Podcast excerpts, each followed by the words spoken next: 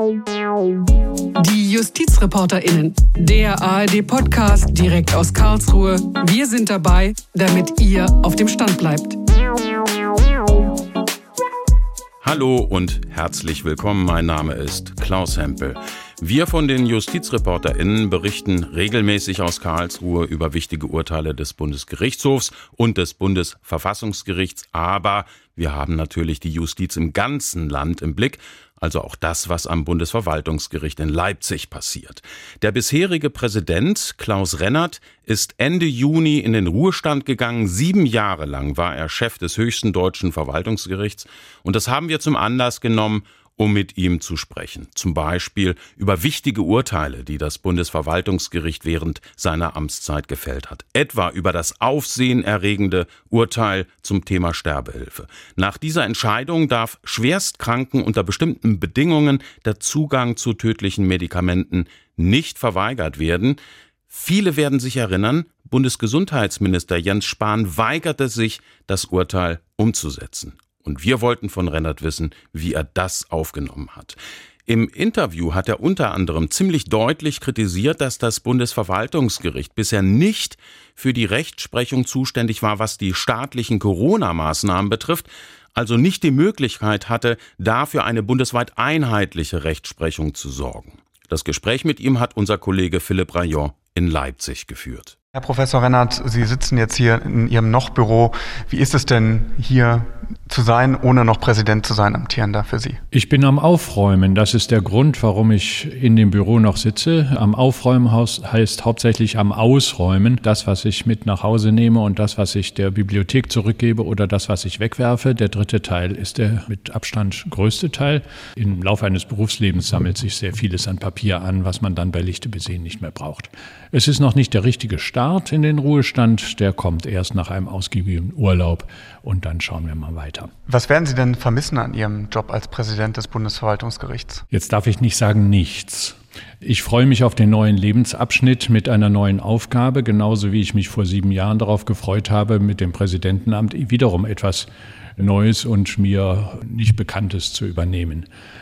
Ich muss ehrlich sagen, ohne dass das jetzt abwertend klingen soll, es ist wirklich ein Start in einen neuen Lebensabschnitt. Sie sprechen von einer Aufgabe. Welche Aufgabe wird das sein, die neue? Die muss ich mir erst noch selber setzen. Also ich möchte mitarbeiten an dem Geschichtsprojekt, welches das Gericht aufgelegt hat, um die Anfangsgründe des Bundesverwaltungsgerichts in den 1950er Jahren zu erforschen. Ich möchte wieder stärker in der Hochschule als Hochschullehrer tätig sein. Gab es denn in den vergangenen Jahren, die Sie gerade Präsident waren, auch Sachen, über die Sie sich mal geärgert haben? Oh, durchaus. Und zwar? Es hat jetzt keinen Sinn, Einzelheiten auszugraben. Also als Präsident hat man ja äh, drei verschiedene Aufgaben. Das eine ist, man führt seine Rechtsprechungsaufgabe weiter als Vorsitzender eines Senats äh, mit allerdings im Verhältnis zur vorherigen Zeit deutlich reduziertem Geschäftsanfall. Das habe ich immer gerne gemacht, aber auch dort gab es den einen oder anderen Prozess, der mich geärgert hat. Das zweite ist die Verwaltung des Hauses. Das ging zumeist sehr, sehr gut, weil die Mitarbeiterinnen und Mitarbeiter der Verwaltung dieses Hauses ausgesprochen engagiert und kompetent sind. Aber auch dort geht natürlich nicht alles völlig klaglos und auch dort gab es mal Anlass zur Verärgerung, wahrscheinlich auch beiderseits. Und das Dritte ist die Repräsentation des Hauses nach außen. Das mag eine politische Repräsentation gegenüber den Ministerien in Berlin sein. Das ist aber auch eine Repräsentation in den Rest der Bundesrepublik und in das internationale Geschäft hinein. Auch hier gab es durchaus mal Anlass zu einer kleinen Verärgerung. Aber insgesamt bin ich eigentlich mit den sieben Jahren Amtszeit ganz zufrieden. Wenn man Jura studiert und dann Richtung Berufsorientierung kommt, äh, viele unserer Zuhörerinnen und Zuhörer sind ja noch Jurastudierende, dann wird die Verwaltungsgerichtsbarkeit mal so als Creme de la Creme der Richterschaft dargestellt. Stimmt das und waren Sie gern Verwaltungsrichter? Das sind zwei Fragen. Ich war gerne Verwaltungsrichter. Ob die Verwaltungsrichter die Creme des Juristenstandes sind, brauche ich mir nicht zu beantworten. Es wird ja in der Regel behauptet, der Staat sucht sich, wenn er junge Juristen zu zum Richteramt ermuntern will, in der Regel die Besten aus, jedenfalls die Besten, die er selbst kriegen kann. Bei dem Salär, was er bietet, kriegt er nun nicht die aller, allerbesten, aber doch vergleichsweise gute. Und hier sind die Examensnoten derjenigen, die junge Verwaltungsrichter werden, in der Regel mit oben, mit an der Spitze. Also wenn man das als Grund dafür nehmen will, dann in Gottes Namen. Was macht denn die Verwaltungsgerichtsbarkeit aus und vielleicht auch attraktiv? Die zugleich politische Gestaltungschance, was sowohl eine Aufgabe als auch eine Versuchung sein kann. Und deshalb ist das Verwaltungsrichteramt mit einer Problematik behaftet, die nicht alle anderen Professionen in der Justiz teilen. Natürlich sind auch Zivilrichter oder Strafrichter gelegentlich in einem Fall der zugleich für das Gemeinwesen von erheblicher Auswirkung sein werden. Das kann man gar nicht bestreiten. Aber bei uns ist es das alltägliche Geschäft. Und das macht den Verwaltungsrichterberuf besonders. Trotzdem ist das die mediale Aufmerksamkeit, vielleicht auch die öffentliche Diskussion ja häufig in Karlsruhe, entweder beim Bundesverfassungsgericht oder auch bei weitreichenden Entscheidungen, vielleicht für Verbraucherinnen und Verbraucher oder strafrechtliche Sachen am BGH. Haben Sie das Gefühl, dass gerade auch das Wirken Ihres Hauses hier zu kurz kommt in der öffentlichen Wahrnehmung? Nein, eigentlich nicht. Natürlich wundert man sich bei dem einen oder anderen Prozess, warum die Presse davon keine Notiz nimmt oder vielleicht auch keine Notiz bislang genommen hat oder keinen Wind bekommen hat.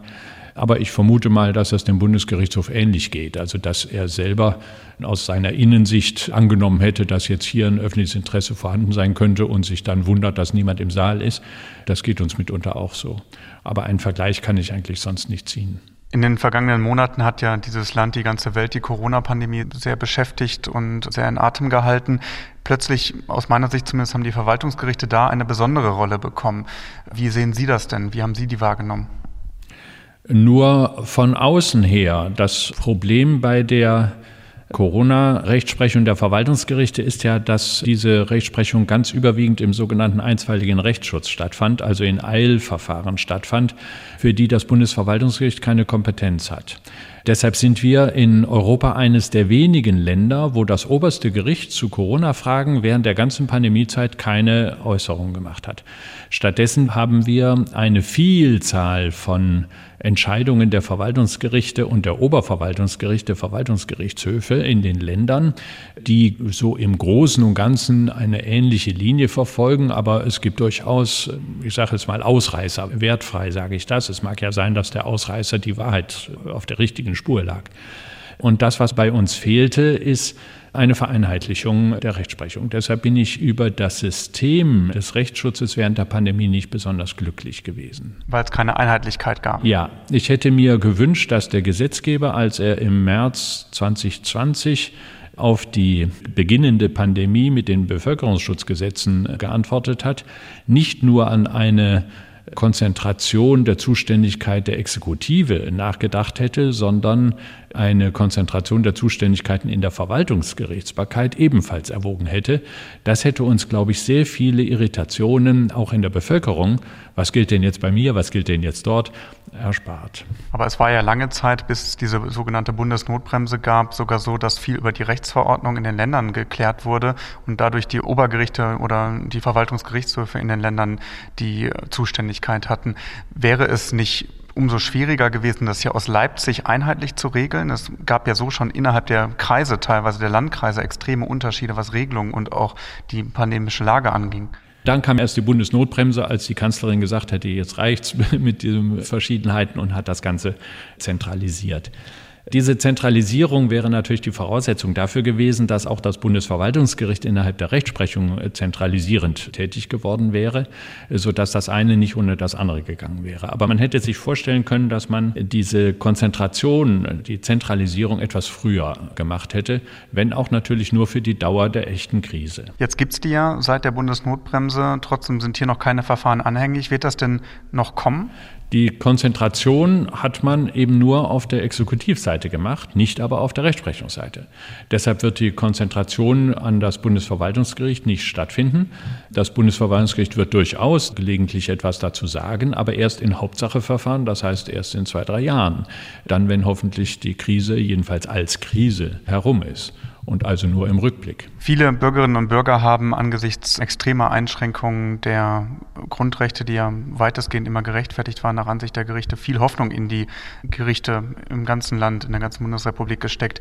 Trotzdem gibt es vergleichsweise wenig Urteile, die den Bürgerinnen und Bürgern Recht gegeben haben. Würden Sie sagen, dass die Gerichte da immer diese Hoffnung, die da vielleicht bestand, erfüllt haben oder wurde da teilweise vielleicht auch aus Staatsräson geurteilt oder entschieden, vielmehr in den Eilverfahren, um nicht möglichen sogenannten Querdenkern Vorschub zu leisten?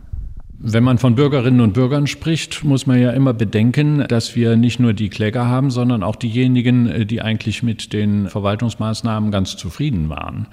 Wenn die Verwaltungsgerichte ganz überwiegend äh, die Linie der Corona-Schutzmaßnahmen gebilligt haben, haben sich nach meiner Wahrnehmung und nach meiner Überzeugung die große Mehrheit der Bevölkerung damit zufrieden gezeigt. Diejenigen, die äh, gerne für sich selbst eine größere Freiheit gehabt hätten, waren natürlich dann unzufrieden.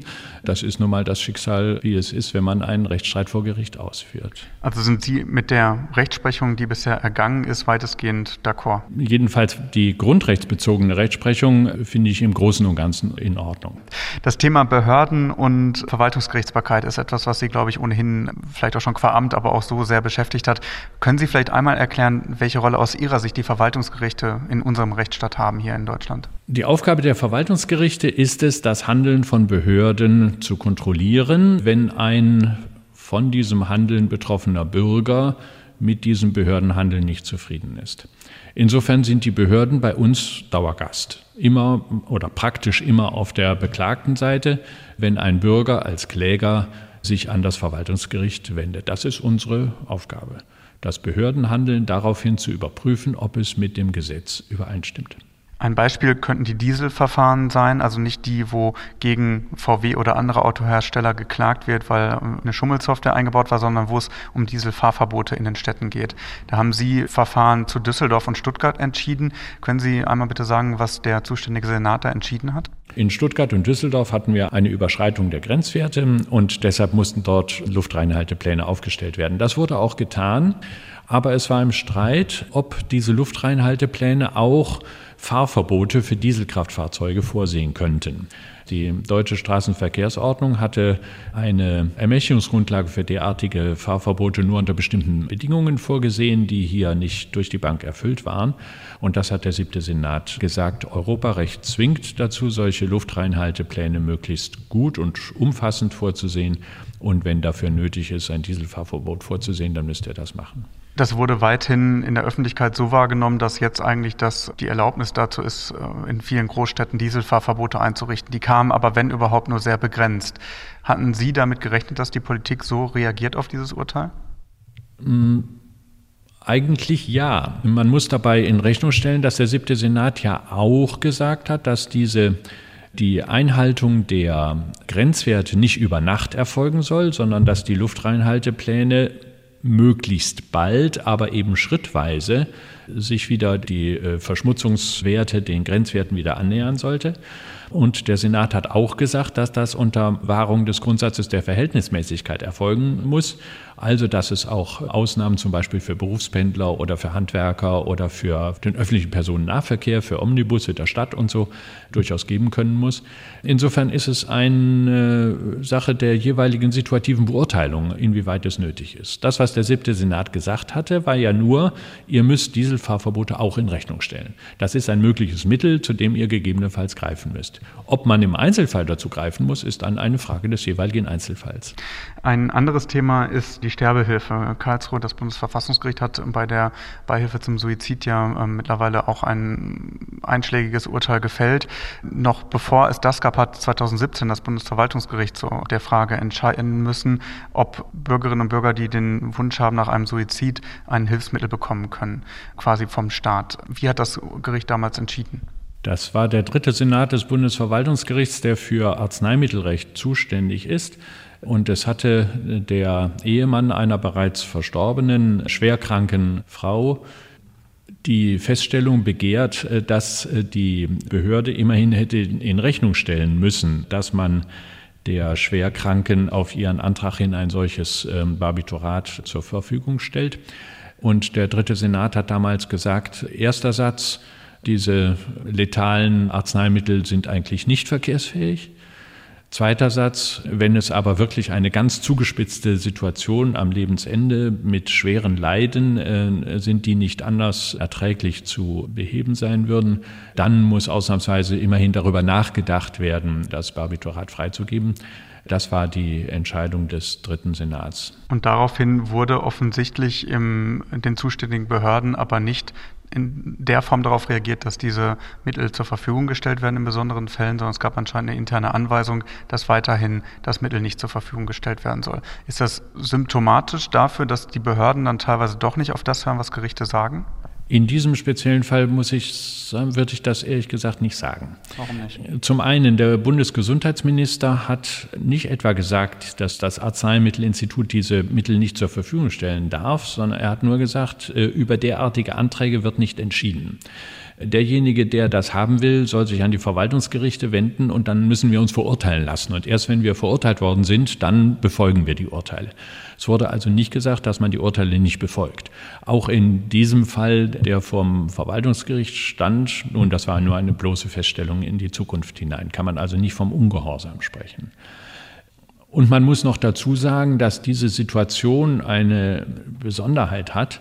Der Bundesgesundheitsminister stand immer auf dem Standpunkt, dass der Staat nicht Beihelfer für Suizide sein dürfe. Ob er das sein darf oder nicht, berührt ja auch Gewissensfragen des jeweiligen Amtswalters. Da traue ich mir nicht, äh, jetzt Vorgaben zu machen. Also es ist eine heikle und besondere Situation. Es gab durchaus andere Fälle, in denen. Ganz kurz, ich würde gerne einmal noch kurz darauf eingehen, weil das, das sind ja auch, auch das ist ja wieder eine Konstellation, wo viele Bürgerinnen und Bürger erhebliche Hoffnung in die Verwaltungsgerichtsbarkeit gesetzt hat. So ein Revisionsverfahren, bis dann hier in Leipzig entschieden ist, das zieht sich ja schon liegt in der Natur der Sache über Monate hinweg hin. Gerade bei so einem Thema, wo es vielleicht um todbringende Krankheiten gehen kann, haben die Bürgerinnen und Bürger diese Zeit aber vielleicht gar nicht immer. Reicht da das Tempo auch, wie die Gerichte da entscheiden, gerade in solchen Konstellationen? Und wenn Sie dann sagen, dass das Institut, die Arzneimittelbehörde hat sich auf den Standpunkt gestellt, man möchte sich quasi verklagen lassen, wieder vom Einzelfall dauert das ja wieder Monate, Jahre, bis da eine rechtskräftige Entscheidung ist. Blicken wir da auf diese Entscheidung zu abstrakt und lassen den Einzelfall mit dem menschlichen Schicksal dahinter vielleicht zu sehr außer Betracht? Das die Verwaltungsgerichte durchaus etwas schneller entscheiden könnten, äh, das ist ein Wunderpunkt. Das gebe ich gerne zu. Ein Wunderpunkt, der nicht alle Verwaltungsgerichte betrifft. Das hängt ein bisschen vom Bundesland ab, wie viel Manpower, wie viel Ressourcen die Verwaltungsgerichtsbarkeit dort hat. Einige Länder sind sehr schnell, andere sind eher weniger schnell. Das ist in der Tat ein Wunderpunkt, da haben Sie recht. Ein anderes ist es, diese Entscheidung, um die es dort im dritten Senat ging, ist eine hochindividuelle, hochkomplexe und sehr schwierige, auch menschlich, nicht nur fachlich, medizinisch schwierige, sondern auch menschlich sehr schwierige Entscheidung. Und es ist nicht richtig, einfach zu sagen, das Bundesverwaltungsgericht hat das ein für alle Mal entschieden. Denn äh, das für alle Mal heißt ja für sehr, sehr viele, sehr individuelle, sehr auch unterschiedliche Fälle. Das Bundesarzneimittelinstitut ähm, wäre vielleicht aufgefordert gewesen, sich solchen äh, jeweils individuellen Fällen selbst zu stellen, ja, und äh, Entscheidungen selbst darüber zu treffen. Aber ich hatte ja schon darauf hingewiesen, dass ich da ein gewisses Verständnis dafür habe, dass Sie sagen, nein, da lasse ich mich dann lieber verklagen. Das Zeitproblem gibt es in dem einen wie in der anderen Konstellation. Jetzt dürfen Sie gerne einen anderen Fall ausführen, den Sie gerade schon angedeutet hatten, wo die Behörden, die Exekutive womöglich den Urteilen nicht so sehr Folge leistet. Bitte schön. Ja, es, äh, also äh, es gab, äh, sagen wir mal, vereinzelte Fälle, in denen Behörden die verwaltungsgerichtlichen Entscheidungen nicht respektiert haben. Als Obersatz muss ich sofort sagen, wir leben in Deutschland eigentlich auf der Insel der Seligen, denn die aller, aller, allermeisten äh, Entscheidungen werden respektiert, sodass wir im Prozessrecht auch das Vollstreckungsrecht gegen die Behörde, dass etwas vollstreckt werden muss gegen die Behörde, nur sehr stiefmütterlich äh, behandelt sehen. Äh, es ist nicht nötig, man braucht es nicht wirklich. Aber es gibt natürlich den einen oder anderen Ausreißerfall, den Fall des, das sind jetzt meine Worte, des Ungehorsams der Behörde. Und die gehen dann natürlich, schlagen hohe Wellen und gehen durch die Presse und man glaubt dann immer, das sei, das, das kennzeichnet den ganzen Rechtsstaat. Das ist nicht der Fall. Was sind das denn für Fälle?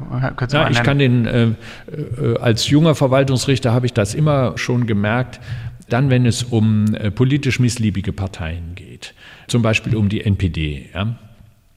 Die NPD ist äh, jedenfalls damals eine Partei gewesen, ist es, glaube ich, immer noch, und ist deshalb nach dem Parteiengesetz verpflichtet, Parteitage abzuhalten.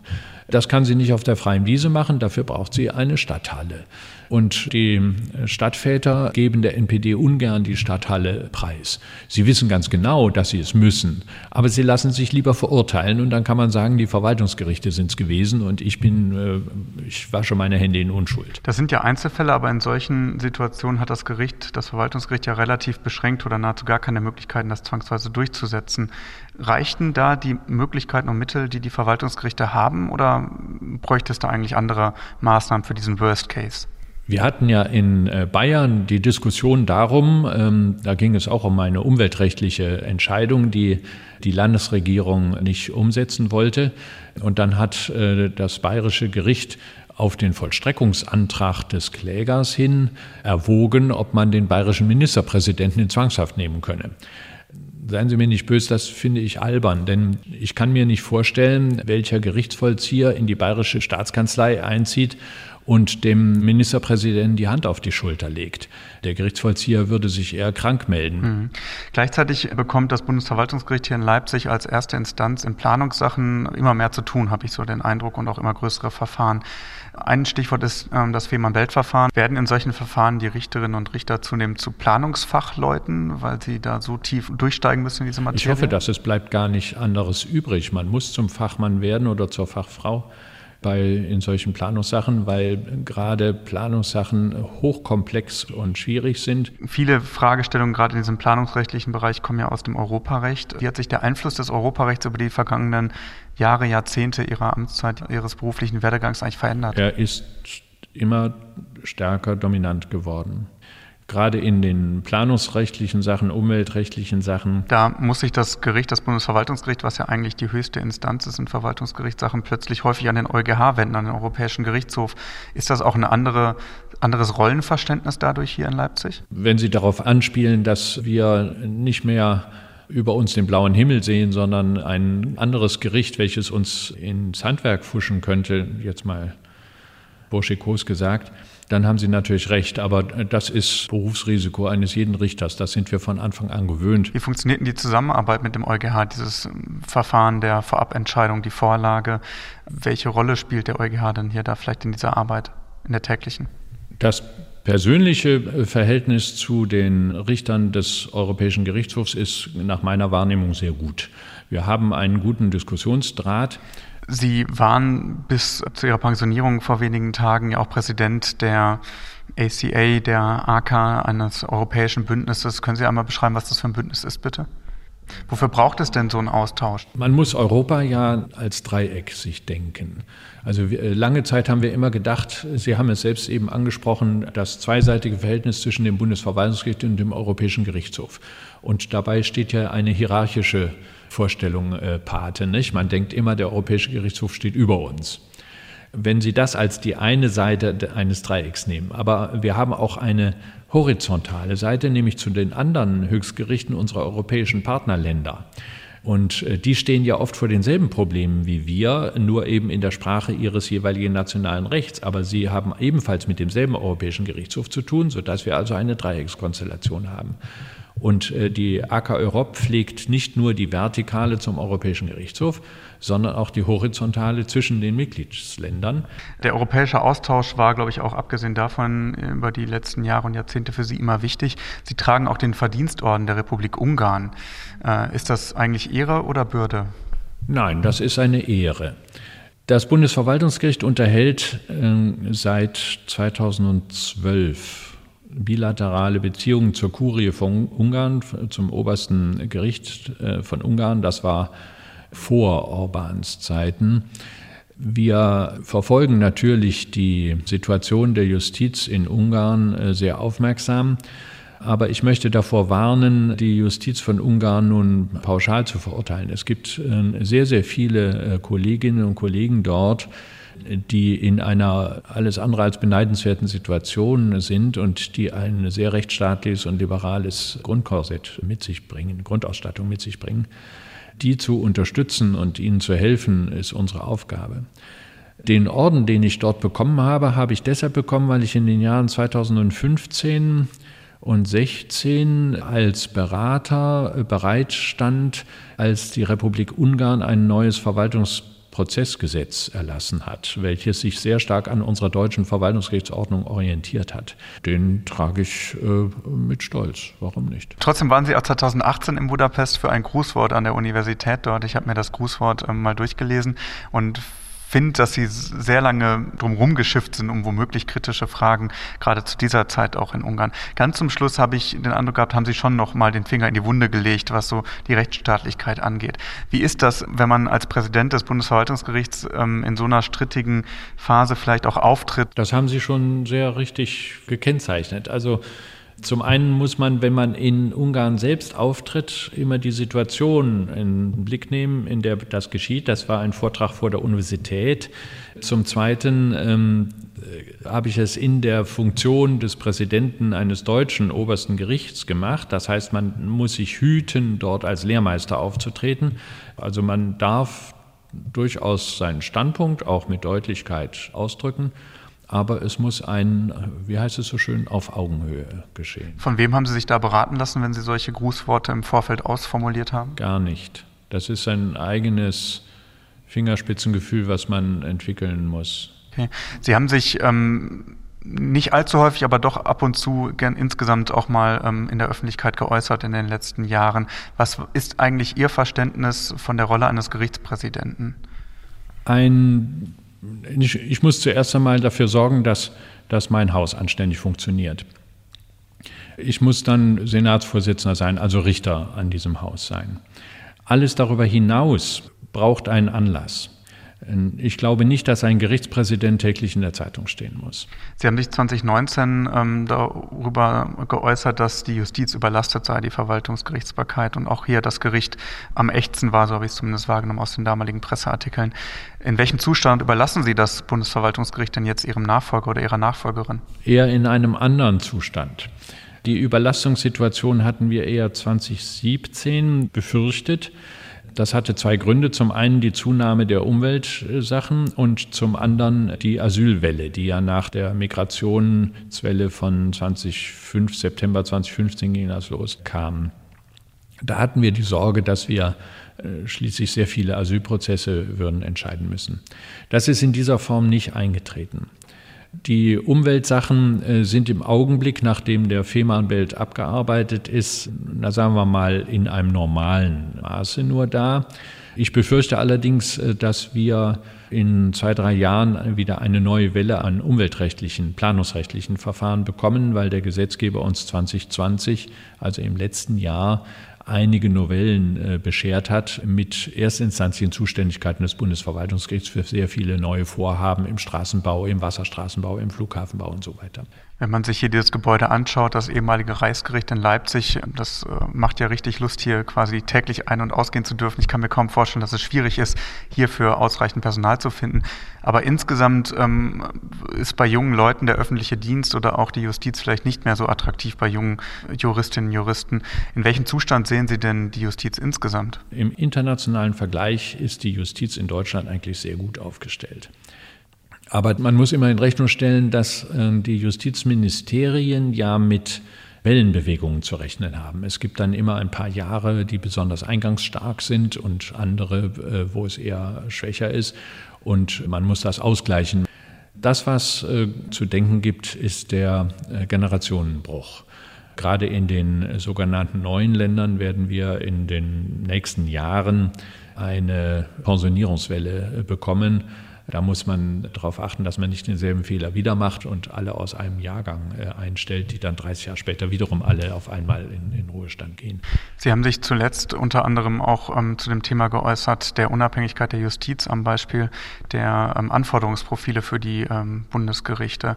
Da gibt es dieses Anforderungsprofil, was jetzt anscheinend ähm, nach Recherchen unserer Redaktion es ermöglicht, äh, auch Vorsitzende Richter zu ernennen zu Vorsitzenden Richtern, die bislang keine Erfahrung an dem jeweiligen Gericht gesammelt haben. Vielleicht können Sie mal zwei Sätze zu diesem Konflikt, zu dieser Thematik sagen. Es geht immer um die Frage, äh, wer Bundesrichter werden darf und wer Vorsitzender Richter in einem Bundesgericht werden darf. Bundesrichter wird wer vom Richterwahlausschuss gewählt wird. Und dann ist die Frage, wer innerhalb des Senats Vorsitzender werden kann. Das äh, setzt nach dem bisherigen Anforderungsprofil voraus, dass man wenigstens fünf Jahre lang oder in der Regel jedenfalls fünf Jahre lang sich als Richter an diesem Bundesgericht bewährt hat, dass man den Laden von innen her kennenlernt und dass man unter den Kolleginnen und Kollegen ein gewisses Standing erreicht hat. Man muss dazu sagen, Senatsvorsitzender ist ähm, ja primus inter pares, also äh, er hat nicht, er oder sie, hat genauso viel Einfluss im Senat wie alle anderen. Und jetzt kommt aber der Wunsch von Seiten des Ministeriums, die Vorsitzendenstellen äh, so zu öffnen, dass man durchaus auch als Externer direkt Senatsvorsitzender werden könne. Also die Richterwahl nicht nur den Eingang ins Gericht, sondern den Eingang gleich in die Vorsitzendenfunktion eröffnen soll. Das hieße, dass man neue Vorsitzende bekommt, die man bislang nicht kennt. Entweder sie reüssieren oder sie reüssieren nicht. In anderen äh, Bereichen, zum Beispiel in den Ministerien, äh, bekommt man auch externe. Wenn die reüssieren, ist gut. Und wenn sie nicht reüssieren, schickt man sie wieder weg. Dann werden sie in den Ruhestand geschickt, in den vorzeitigen Ruhestand geschickt oder wegbefördert oder sonst was. Unser Problem ist, dass man das nicht kann. Aber ist das nur eine Sorge vor einer Abnahme an Qualität oder sind Sie auch um die Unabhängigkeit der Justiz in Sorge? Beides. Warum, welche Rolle spielt die Unabhängigkeit da? Wenn man äh, die Anforderungsprofile für Externe öffnet, das heißt ja, ich habe immer einen internen Bewerber für eine Vorsitzendenfunktion und dann möglicherweise einen externen Konkurrenzbewerber. Und dann muss man eine Auswahlentscheidung zwischen diesen konkurrierenden Bewerbern treffen. Wer kann denn dieser Konkurrenzbewerber von außen sein? Das müsste ja jemand sein, der sich selbst bescheinigt, dass diese Konkurrenz könnte ich bestehen. Ich könnte da als Sieger äh, daraus hervorgehen. Das könnten also sein gehaltsgruppengleiche Leute aus den Ministerienverwaltungen, also ein Ministerialdirektor, eine Ministerialdirigentin oder so etwas aus einem Bundesministerium. Das sind aber genau die Leute, die wir eigentlich als Richter an der vordersten Front eher nicht haben wollen, weil das eine Verletzung des Gedankens der unabhängigen Justiz ist, wenn die Spitzenfunktionen der Justiz mit Exekutivbeamten besetzt werden. Und wie sieht man das vielleicht auch in anderen Ländern, diesen Konflikt? Das ist eine zusätzliche Sorge, die ich habe. Man spricht so gerne von dieser Gefahr, dass die Exekutive sich der Justiz bemächtigt unter Hinweis auf Polen oder auf Ungarn und so und spricht deshalb in Deutschland stark verkürzend und stark vergröbernd von einer Polonisierung der Verhältnisse. Das halte ich für überzeichnet. Allerdings die Richtung, es ist schon diese Richtung. Und dann gilt ja während den Anfängen. Der Europäische Gerichtshof beobachtet die Verhältnisse in Polen und in Ungarn sehr, sehr aufmerksam.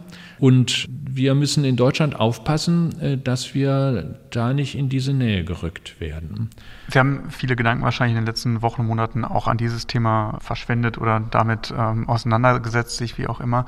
Äh, jetzt ist das vorbei. Was machen Sie denn mit der ganzen Zeit, die Sie jetzt haben bald? Naja, so viel Zeit wird es nicht sein. Ich weiß nicht, ob ich es ganz am Anfang erwähnt hatte, ich möchte das Geschichtsprojekt unseres Hauses begleiten. Außerdem möchte ich meine universitären äh, Lehraktivitäten wieder ein bisschen hochfahren. Vielleicht schreibe ich auch irgendein Buch oder sowas. Also ich habe schon zu tun. Das sind ja weitere Sachen, die Sie wahrscheinlich auch ein Stück weit fordern werden. Gibt es denn auch was, wo Sie mal sagen, das machen Sie jetzt, wo Sie in Ruhestand sind, wo Sie vorher vielleicht auch die Zeit einfach nicht für hatten? Also weg von juristischem? Weg von juristischem eigentlich nicht. Also ich werde sehr viel mehr Zeit im Ausland urlaubenderweise oder reisenderweise verbringen. Das sicherlich. Also die Arbeitszeit werden nicht mehr acht oder zehn Stunden am Tag sein, äh, sondern deutlich weniger. Aber wenn ich was äh, arbeiten will und ich will was arbeiten, äh, dann wird es etwas Juristisches sein, weil ich das äh, gerne gemacht habe. Viel Erfolg und alles Gute dabei und danke für das Gespräch. Danke Ihnen sehr.